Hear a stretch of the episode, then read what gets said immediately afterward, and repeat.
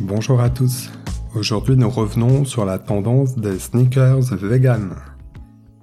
Les consommateurs adorent les sneakers et ils sont de plus en plus attentifs au respect de l'environnement et au bien-être animal. Et il faut dire qu'avec le plastique, le cuir est la matière star des sneakers que nous affectionnons tant. Les sneakers, ce sont ces baskets qui sont sorties du rayon sport pour devenir un véritable classique du vestiaire quotidien. Dopée par la promesse d'une mode plus vertueuse, la sneaker vegan se ferait un chemin, et notamment à l'initiative de grandes marques de sport qui mettent sur le marché des modèles garantis sans cuir animal. Ainsi, Reebok, Nike et Adidas, qui avaient déjà opté pour utiliser du cuir synthétique, vont plus loin et incorporent du plastique recyclé ou même du cuir vegan. Ces géants du sport rejoignent le terrain occupé par des enseignes de niche comme Veja, Tom's, Yate ou Subtle. Alors, par quoi le cuir animal est-il remplacé?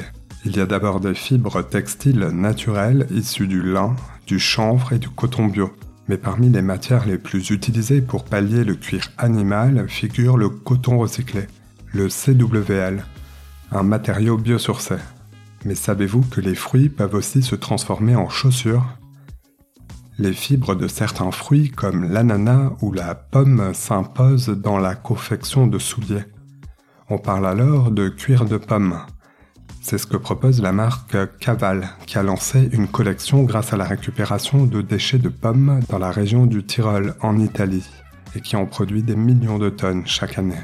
Tommy Hilfiger a été le premier à utiliser partiellement la pomme dans certains modèles pour limiter son empreinte.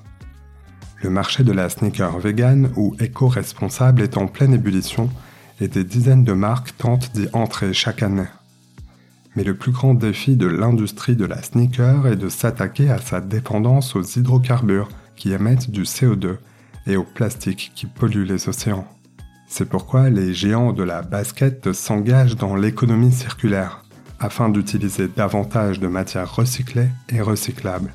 En France, on jette 600 millions de paires de chaussures chaque année, soit l'équivalent de 9 paires à la minute. Parmi elles, à coup sûr, des sneakers qu'il faudrait recycler. Voilà, c'est déjà la fin de cet épisode de Soluble. Si vous l'avez apprécié, je vous invite à nous le faire savoir en nous mettant des étoiles sur votre appli d'écoute préférée, vous abonner et en parler autour de vous. Vous pouvez aussi consulter notre site web à l'adresse suivante www.csoluble.media. À bientôt.